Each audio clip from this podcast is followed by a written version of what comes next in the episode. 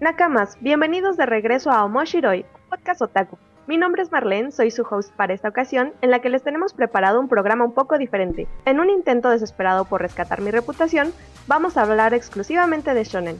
Pero antes de continuar, tengo el honor de presentarles a mis increíbles compañeros, empezando por alguien que tiene algo en común con Armin y cuando les diga que van a saber de quién hablo. Ambos son Scorpio. ¿Cómo estás, Carla? Ah, no sabía que Armin también era Scorpio. Ahora ya sé por qué es mi personaje favorito. Y estoy muy bien, muy emocionada de empezar otro nuevo capítulo. Sí, sabía que era un dato que te iba a gustar. La siguiente persona, si fuera alquimista, no quiero pensar en la clase de transmutaciones que haría. Nuestra querida Yoli. Eh, bueno, muchas gracias por estar escuchando otro episodio acá ya estoy emocionada por este episodio informativo, el primero que vamos a tener. Muchas gracias, Jules. No sé por qué nuestro editor le puso Sasuke a la voz más tierna de este podcast, pero con ustedes, Mariana. Así es, Mar, soy el Sasuke de este, de este equipo. Una vez más, les damos la bienvenida a todos otakus. Prepárense en su mejor asiento, la mejor botana y empecemos a hablar de este tema que me encanta, que es el shonen. Estoy segura de que lo vamos a disfrutar. Finalmente, un chico que es más hot and cold que el mismísimo Todoroki. Daniel. Hola a todos, muchas gracias por acompañarnos en una nueva emisión. Ojalá lo disfruten y se queden hasta el final.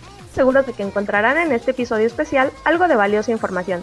Si no es que claridad respecto a este hmm, escabroso tema. Pero mejor me dejo de echar tierra, lo importante es que se diviertan escuchándonos. Para entrar de lleno, ¿por qué no nos vamos con una cápsula sobre el idioma japonés? Cultura japonesa. La palabra shonen significa chico o joven en japonés. De ahí que escuchemos a All Might llamar Midoriya Shonen al protagonista de My Hero Academia, o a Rengoku dirigirse a Tanjiro como Kamado Shonen.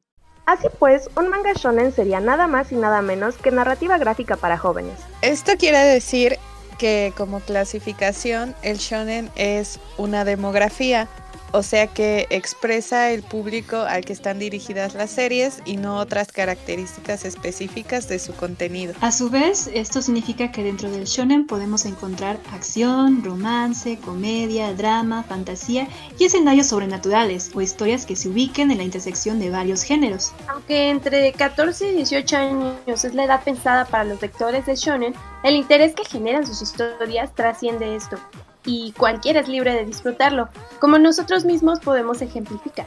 La narrativa gráfica y el shonen como demografía existen en Japón desde hace bastante tiempo, pero que se considera que fue la serie Astro Boy del llamado dios del manga Osamu Tezuka la que consolidó esta categoría incluso a nivel mundial. Esta obra de Tezuka se publicó entre 1952 y 1968, precisamente en una revista llamada Shonen, de la editorial Kobunsha, parte del grupo Kodansha.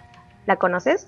Pero no nos adelantemos todavía. En la siguiente sección les platicaremos un poco más sobre las casas impresoras, pero primero queremos comentarles algunas consideraciones. Aunque dijimos que shonen es más bien una etiqueta utilizada para expresar el público al que va dirigido estas historias, a cualquier aficionado del anime y manga se le vienen a la mente varias características específicas al escuchar esta palabra. Hmm, también si pensamos en el tipo de contenido que le gustaría ver y con el que se sentirían identificados los lectores de shonen, es lógico que las narraciones tengan más de una cosa en común.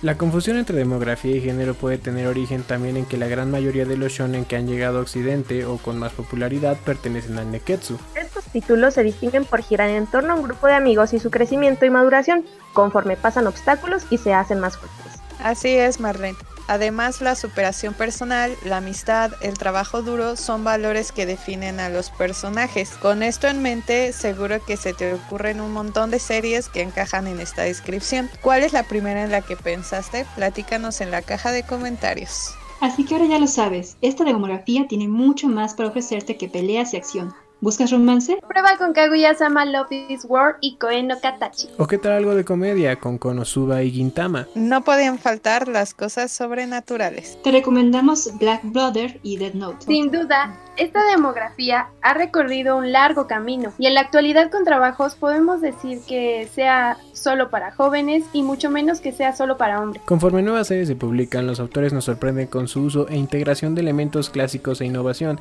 De hecho, chicas, me gustaría preguntarles qué shonen de la actualidad les llama la atención por sus diferencias respecto al canon. Eh, yo creo que uno que ya mencionaron, a mí me parece muy interesante Kaguya-sama Creo que justamente porque se sale de la media de decir que un shonen casi siempre es de peleas y creo que más aquí en Occidente se ha asociado esta idea de mm, que el shonen son cosas como Dragon Ball o incluso como Full Metal Alchemist. Pero con Kaguya tenemos